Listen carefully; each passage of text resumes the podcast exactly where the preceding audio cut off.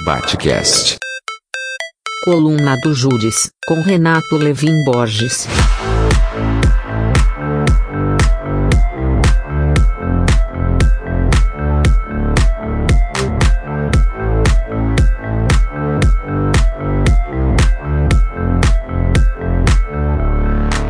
Bom momento, aqui é o Judes e eu estou aqui para falar primeiro. O grande impacto desse primeiro turno foi ninguém sabia o tamanho do buraco que estamos metidos com o neofascismo bolsonarista.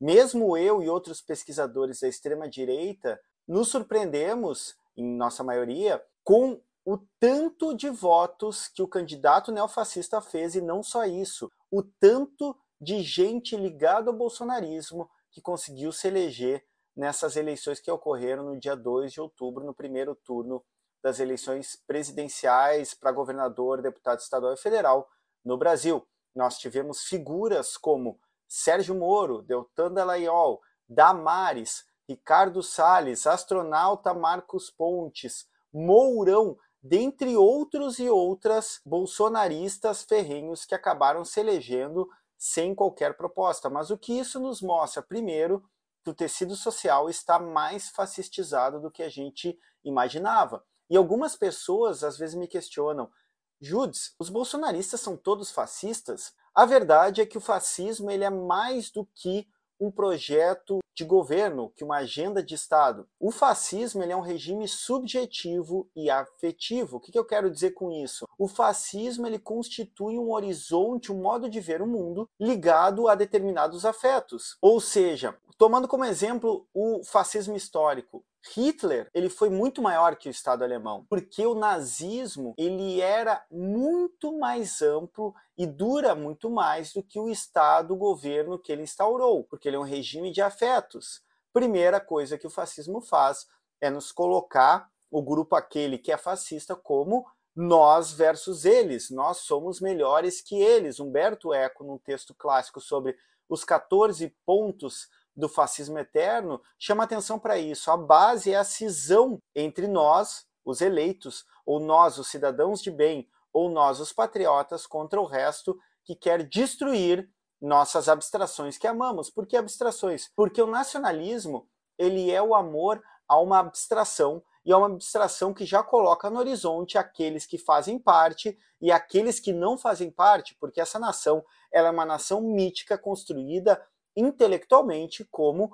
um povo unitário, um povo sem fraturas, mas o cerne conceitual é exatamente esse de instituir um regime no qual o padrão já assegurado historicamente dos poderes, que são pessoas brancas, homens e, no caso ocidental, cristãs, se mantenham legitimadas numa hierarquia, numa escada de valores, numa escada de sociedade, no qual continuemos com esse status quo, continuemos com essa estrutura de poder. O bolsonarismo, então, é muito maior do que a gente esperava. Ele fez 51 milhões de votos, ou seja, mais do que no primeiro turno de 2018, quando a gente sentia e via, era visível, o crescimento da onda neofascista. Este é um lado.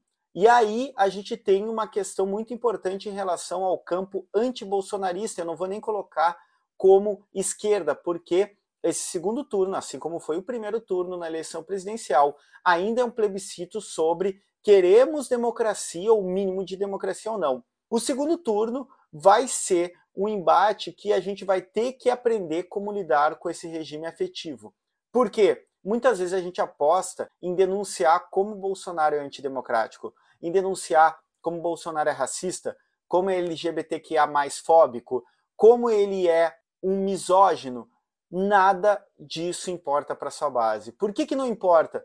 Porque seus regimes afetivos já estão fascistizados, eles já estão constituídos em torno desses valores nos quais ou eles viram os olhos e não se importam, ou profundamente se reconhecem e têm esses mesmos afetos que se encarnam no Bolsonaro. E aí, quando eu falo de bolsonarismo, é porque é um regime neofascista que transcende e vai durar, infelizmente, mais do que a figura de Jair Bolsonaro. O outro lado é, não podemos cair no niilismo, não podemos cair no derrotismo.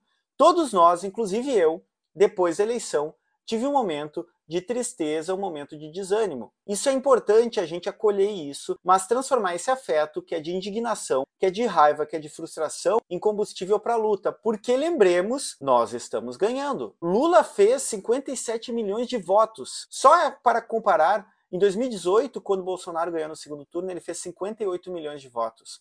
O Lula, mesmo estando contra uma máquina estatal de propaganda que o bolsonarismo tem utilizado o Estado como máquina de propaganda, porque o bolsonarismo não é uma agenda de governo, o bolsonarismo é uma campanha infinita de um Estado suicidário neofascista, retomando Polvirilho, que fala do Estado suicidário fascista, ou seja, essa máquina de morte que tem um aparelho de Estado nas mãos contra essa campanha do Estado bolsonarista, mesmo tendo que lutar contra uma campanha que vem desde 2013 da grande mídia, da mídia hegemônica, que agora começa a se dar conta que criou um monstro, uma campanha antipetista, uma campanha antilulista, ainda assim Lula venceu com 57 milhões de votos. Ou seja, isso não é nada irrelevante. Se Lula tem uma montanha para escalar para ganhar no segundo turno, o Bolsonaro tem o Monte Everest para escalar no segundo turno, lembremos disso.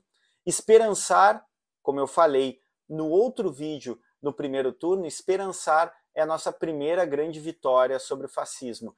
Ter esperança, mas uma esperança ativa, uma esperança que busca lutar e não que espera passivamente.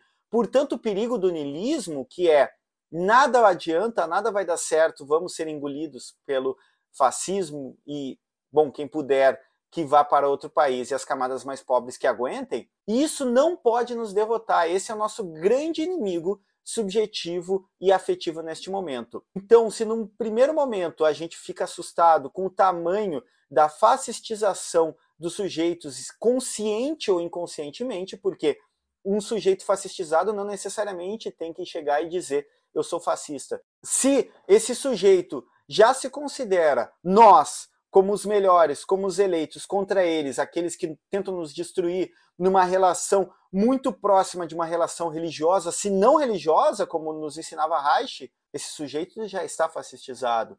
E aí a grande questão é quem a gente consegue disputar e quem a gente não consegue disputar. Mas o mais importante neste momento é, além de escuta, é a gente mostrar ou tentar buscar mostrar pelos afetos e pelos laços comunitários que nos conectam a essas pessoas que nós não estamos contra elas e que nós não queremos o mal. Pelo contrário, nós buscamos constituir um país no qual elas e nós possamos ter acesso a direitos e possamos coexistir com respeito e também com direitos iguais. Obviamente, para muita gente isso não vai surtir efeito, para muita gente do lado bolsonarista, porque já estão cristalizadas no fascismo, mas a gente que ainda é possível trazer para o nosso lado. E o nosso lado aqui não é o Lula. O nosso lado não é o projeto do Lula. O nosso lado é a democracia e um Estado de direitos e de bem-estar social.